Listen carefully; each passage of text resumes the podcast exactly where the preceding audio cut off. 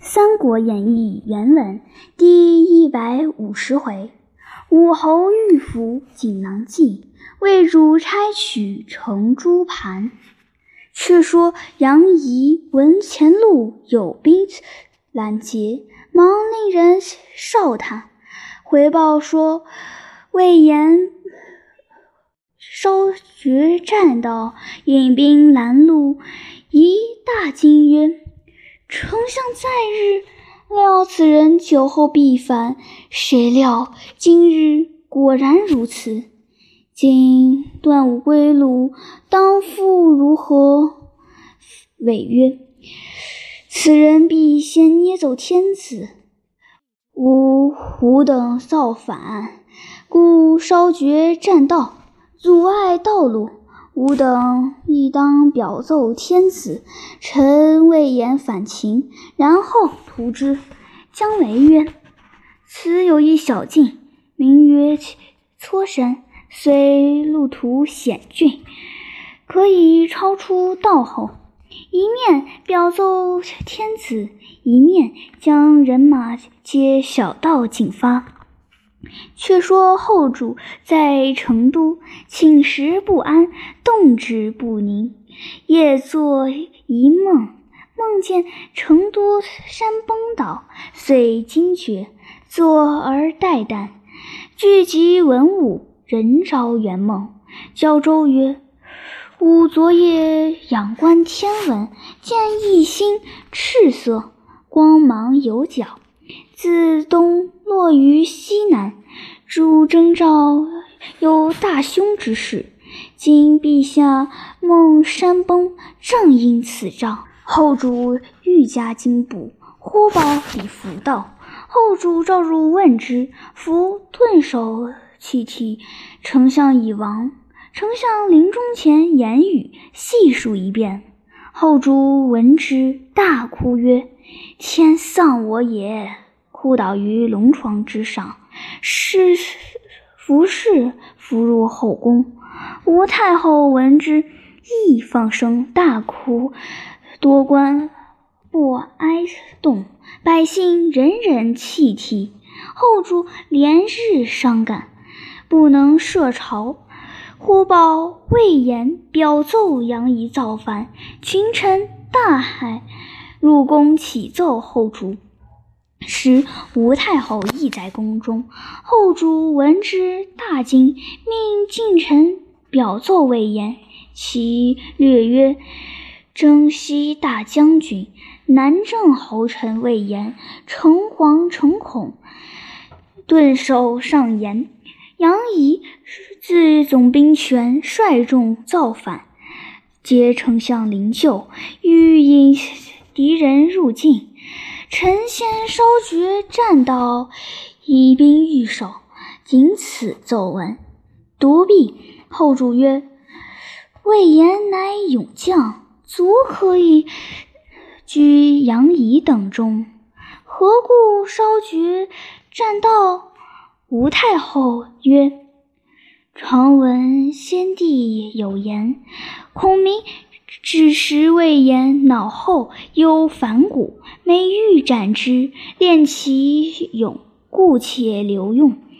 今被杨仪等造反，未可轻信。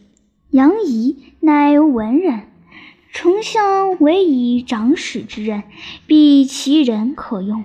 今若听其一面之词，杨仪等必投魏矣。其事当远矣，不可造次。众官正议间，忽报长史杨仪有急报道。近臣差表读曰：“长史吕军将杨仪，诚恐诚恐。”顿首谨表，丞相临终为大事于臣，诏依旧制，不敢变更。使魏延断后，言赐委次之。今丞相不遵丞相遗言，自提本部兵马，迁入汉中，放火烧断后，将为赐之。今魏延不遵丞相遗嘱，自提本部兵马先入汉中，放火烧断栈道，劫丞相灵车，谋为不轨，便起仓卒。今飞章奏闻，太后听毕，问曰：“卿等所见若何？”蒋钦奏曰：“以臣愚见。”杨仪等人虽秉性过急，不能容物，但至于筹督粮草、暂参军机，与丞相办事多时。今丞相临终，唯以大事，非绝反之人。魏延平日事功务高，人皆下之，唯独不敢借。此心怀恨，今见一总兵，心中必不服，故烧断栈道，断其后路，又诬陷而图陷害，愿将全家建粮，保杨仪不反，实不敢保魏延。董允奏曰。魏延自恃功高，常有不平之心，口出怨言。相所以不凡者，居丞相耳。今丞相兴亡，趁机为乱，是必所然。若杨仪才干敏达，为丞相所用，必不凡矣。后主曰。若魏延果无反，卿当用何策御之？蒋琬曰：“丞相素疑此人，必有一计授予杨仪。若无事，安能退入谷口乎？言必中计矣。陛下宽心。”不多时，魏延表至，若称。杨仪被反，正蓝表之间，杨仪又道：“表称魏延无反。”二人接连拒表，各陈是非。忽报魏伟至，后主召入，为细奏魏延反情。后主曰：“若如此。”且令董允假节事公，用好言宽慰。允奉诏而去。却说魏延烧断栈道，屯兵南谷，把守住隘口，自以为得计。不想杨仪、姜维星夜抄南谷后，屯兵南谷，把住隘口，自以为得计。不想杨仪、姜维星夜引兵抄到南谷之后，疑恐汉中有失，令先锋和平引三千兵先行，以同姜维等引兵扶救，望汉中而来。且说和平引兵进到南谷之后，擂鼓呐喊，上马飞报魏延，说杨仪令先锋和平。自搓山小路抄来诺敌，言大怒，披挂上马，提刀引兵来迎。两阵对员，和平出马，大骂曰：“反贼魏延安在？”以亦骂曰：“汝助杨仪造反，何敢骂我耶？”平斥曰：“丞相兴亡，骨肉未寒，汝。”敢反造反？乃扬鞭举川兵曰：“汝等军士皆是西川之人，川中多有父母妻子、兄弟亲朋。丞相在日不曾薄待汝等，今不可反助贼，各一回他乡，听后赏赐。”众军闻言，大喊一声，散去大半。颜大怒，挥马纵刀，直取和平。平挺枪来迎，战不数合，平诈败而走。颜随后赶来，众军弓弩齐发，言拨马而回，见众军纷纷溃散，言转怒，拍马赶上，杀了数人，却止止业不住。只有马岱所领三百人不动。言谓岱曰：“公真心助我，事成之后绝不相负。”遂与马岱追杀和平，平引兵飞奔而去。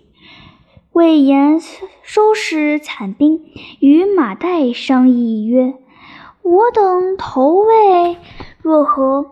武关将军智勇殊足，两川之士安敢抵敌？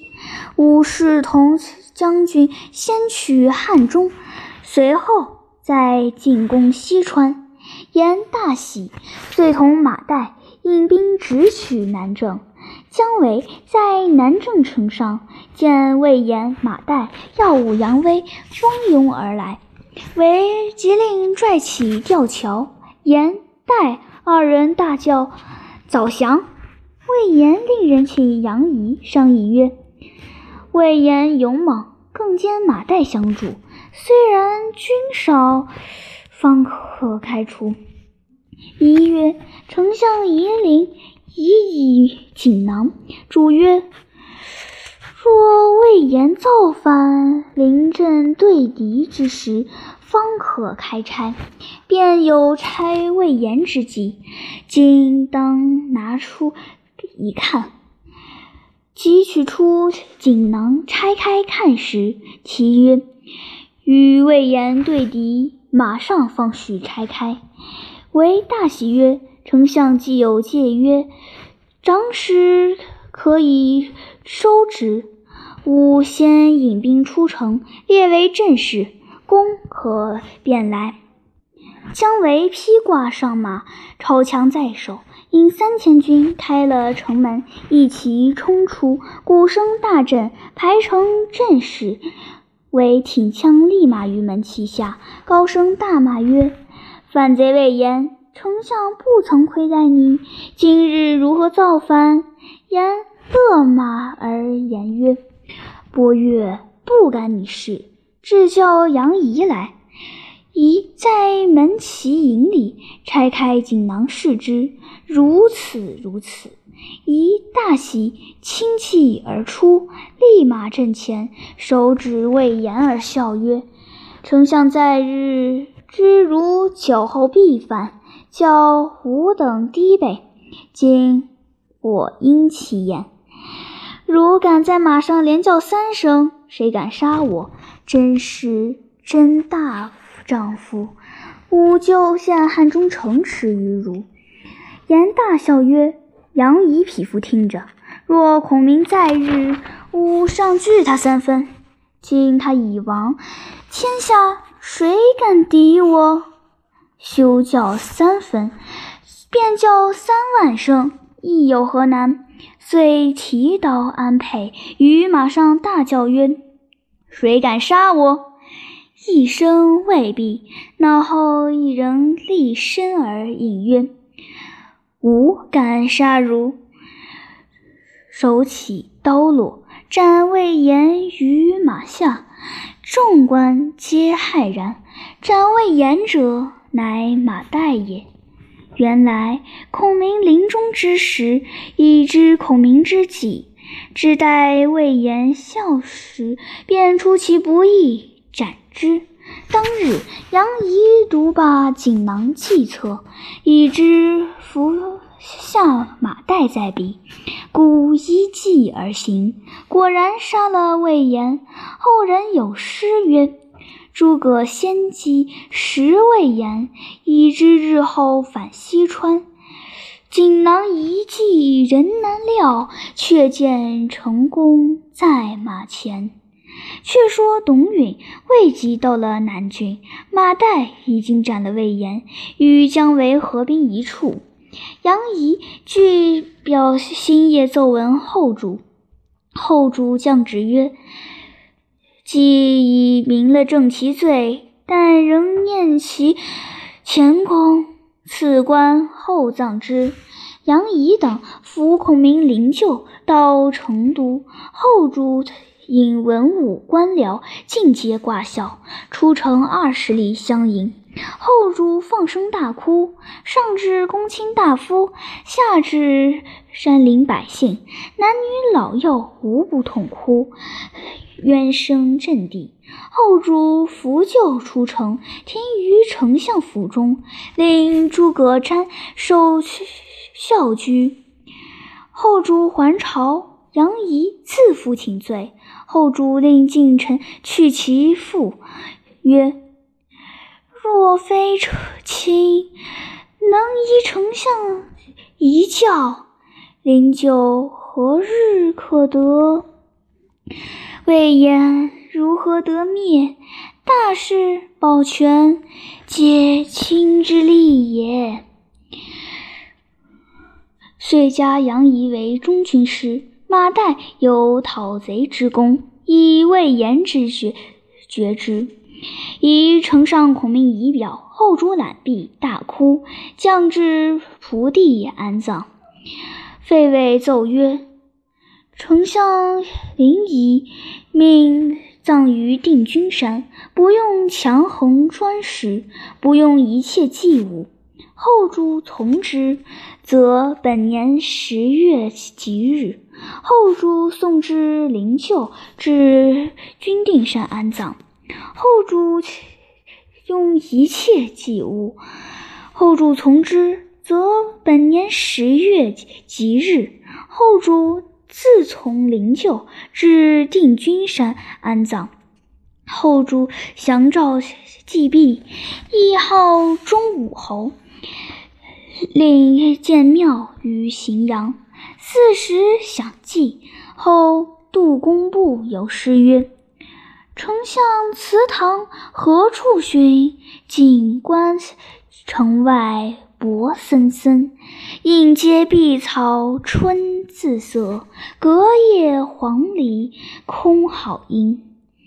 三顾频频天下计，两朝开济老臣心。出师未捷身先死，长使英雄泪满襟。后杜工部有诗曰：“诸葛大名垂宇宙，宗臣一向肃清高。三峰巨歌因筹策，万古云霄一羽毛。伯仲之间见一缕，指挥若定失曹操。”愿遗憾乍终难复，志绝身在无音遥。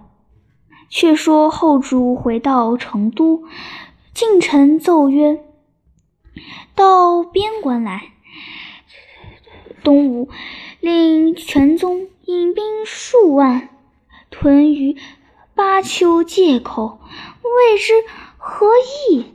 后主奏曰：“丞相兴亡，东吴自复界，如之奈何？”唉。江万奏曰：“谁敢保王平、张仪引兵数万屯于东安，以防不测乎？”陛下再命一人去东吴报丧，以观其动静。后主曰：“须得一能协之士。”一人应声出曰：“微臣愿往。”众视之，乃南阳安众人，姓宗，名玉，字德熙，官至参军，又有中郎将。后主大喜，即命从欲往东吴报丧，兼探虚实。宗于领命，进到金陵，入见吴主孙权。礼毕，只见左右人皆着素衣。权作色而语，言曰：“吾属已成一家。”卿何故增白帝之首焉？语曰：“臣以为东夷八丘之貌，西增白帝之首，皆世事宜然，俱不足以相问也。”权笑曰：“卿且不亚于正之。”乃谓玉曰：“朕闻诸葛丞相归天，每日流涕，令官尽皆挂孝。朕恐未忍成事习俗，故增八丘，因数百万人，以为救应。其他的都别无他意。”顿顿首。拜谢，权曰：“卿既与为同谋，安有背义之理？”语曰：“天子因丞相兴亡，特命臣来报丧，遂举一金披剑以之，而折之。设事曰：‘朕前赴他盟。’”子孙绝灭，又命使者击相伯祭奠，入川祭祭。吾祭拜吾主，同吾使还成都，入见后主，奏曰：“吾主因丞相兴亡，义自流涕，今尽皆挂孝，其兵亦八丘者。”恐为人乘虚袭之，别无异心。今折剑为誓，并不是梦。后主大喜，重赏尊号，盖世无使去其。遂依孔明之言，加蒋琬为丞相。后主大喜，重赏韩遂为尚书令。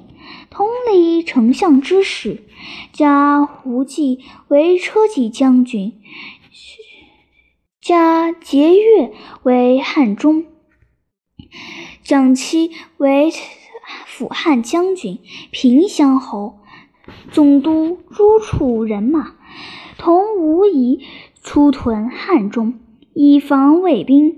其余将校依法进阶各守。杨仪自以为年臣先患于蒋万，遂出于缓下，自恃功高，未有重赏，口出怨言，乃谓费伟曰：“今丞相已兴亡，未可斩之，当废为庶人。”后主从之，遂贬杨仪为嘉州。为使，以以自刎而死。却说蜀汉建兴三年，魏主曹睿青龙三年，蜀主孙权嘉禾四年，三国各部兴兵。单说魏主封司马懿为太尉、总督军马，安镇。各路诸边，一拜谢，回洛阳去其魏主在许昌大兴土木，建造宫殿，又于洛阳建造朝阳殿、太极殿，总章章底巨高十丈，又立画栋、壁瓦金砖，光辉耀日，选天下巧匠三万余人。名士大夫三十余万，不分昼夜而造，民力疲困，怨声不绝。睿又降旨，及土木于方圆，使公卿皆附土木于其中。司徒董寻上表切曰：“夫自建安以来，野战死亡，皆门皆闭户。”虽有幸存者，遗孤老幼。若今宫室狭小，广大之犹亦随时，且不妨农务，况无作义乎？陛下既尊群臣，亦显免官，备为文秀，以以华哉！此亦于小人也。今又使臣丹木覆土，年夜涂体，毁国之光，何以无益耶？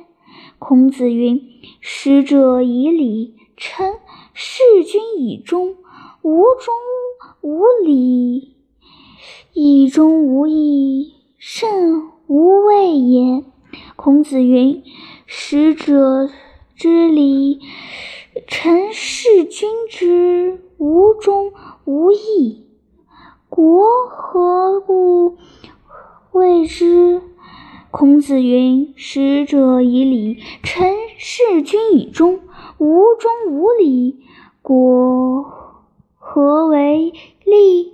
臣之出言必死，自比于牛之一毛，生即无益，死亦何损？秉笔弃涕，生是是涕。臣有八子，臣死之后，累陛下矣，不胜战栗。是命之矣。睿览表，大怒曰：“董荀不怕死耶？”左右请奏斩之。睿曰：“此人素有忠义，今且废为庶人，再有妄言者，必斩。时有太子舍人帐帽，自身材亦上表而出。”睿命斩之。即日，故谓司马君问曰：“朕欲见高台灵俊，欲与神仙往来，求长生不老之方。”君奏曰：“汉朝二十四帝，唯武帝享国最久，寿享最高。盖因久服天地之精华日气也。”常会于长安宫中建百梁台，台上立一铜人，手奉一牌，名曰承露盘，皆三更北斗所降沉迷之水，其名曰天降，又名甘露。取此水为美玉为邪，雕和服之，可返老还童。瑞大喜曰。如今可引士大夫星夜至长安，差取铜人，置于芳林园中。君领命，引一万人至长安，令搭起木匠上伯梁台去。不疑时间，五千人连绳引索，旋环而上。那伯梁台高二十丈。铜柱原十围，马军叫先拆铜人，多人并力拆下铜人来。铜人眼中涓然泪下，众皆大惊。忽然台边一阵狂风起处，飞沙走石，急若骤雨，一声响亮，就如天崩地裂，台倾柱倒，压死千余人。君取铜人及金盘回洛阳。入奏魏主，献上铜人，乘鹿盘。魏主问曰：“铜柱安在？”君奏曰：“前铸百万斤，不能运至。”瑞令将铜柱打碎，运来洛阳，铸成两个铜人，号为翁仲，列于司马门外。又铸。龙凤两个，龙高四丈，凤高三十余丈，立在殿前。又于上林苑中种奇花异木，蓄养珍禽怪兽。少妇杨父上表谏曰：“臣小上毛刺，为万国安居。”必必公天下乐也。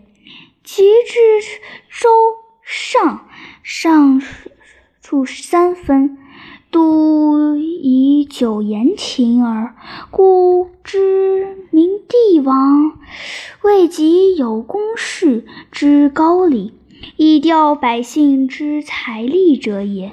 萧作炫士，向郎讨素为清宫露台，以丧其社稷。楚灵以张华为深受其祸。秦始皇为阿房及鞅其子，而天下叛之，二世皆免。夫不度万世之力，以从耳目之欲，有不亡者，当以陛下自缢，为公台事事，必有祸亡之祸矣。君为元首，朕为鸿鹄，存亡一体，得失同之。臣虽怒切，敢忘近臣之意？一。言不切之，不足以居高物下。请叩关沐浴，以拒重租。表上，睿不从。指督马要军建造高台，安置铜人，乘鹿盘，又降旨广选天下美女入芳林园中。众官马上上表征见，睿拒不听。却说曹睿之后，乃河内人也。先天乃睿为平原王时，甚相恩爱。及即帝位，立为后。后睿宠郭夫人，毛后因失宠，郭夫人美而惠，睿甚异之，每日取乐。月不于公寓，是月三岁。芳林中百花争放。瑞同郭夫人到园中赏玩饮酒。郭夫人曰：“何不请郭夫人同乐？”瑞曰：“彼若同在，朕捐弃不能也。”遂传谕宫娥，不许令毛后知道。毛后见瑞月余不入正宫，是夜引十余人来翠花楼上消遣。只听那乐声嘹亮，乃问曰：“何处奏乐？”以公馆起曰：“乃圣上与郭夫人潜于花城中去饮酒也。”毛后闻之，心中愤怒，乃回宫安歇。次日，毛后乘小车出宫游玩，正迎见于曲廊之间，乃笑曰：“陛下昨夜游北园，朕其乐不浅矣。”睿赞怒曰。即命秦昨日侍奉诸人道，敕曰：“左有北园，其乐不浅也。”睿大怒，即命秦昨日侍奉诸人道，敕曰：“左有北园，朕今左右不许使毛后知道，何得又宣露？”喝令众官。奉人进斩之，毛后大惊，回车至宫。睿即召毛皇后致死，立郭夫人为皇后，朝欲进斩之。毛后大惊，回车至宫。睿即降诏毛后免死，立郭夫人为皇后。朝中莫敢见者。忽一日，幽州刺史石母丘见上表，报称辽公孙渊造反，自号称燕王。改元绍为元年，建宫殿，立官职，兴兵入口，摇动北方。瑞大惊，集聚文武官僚，商议起兵退渊之策。正是才将土木劳中国，又见干戈起外方。未知何以预之？且看下文分解。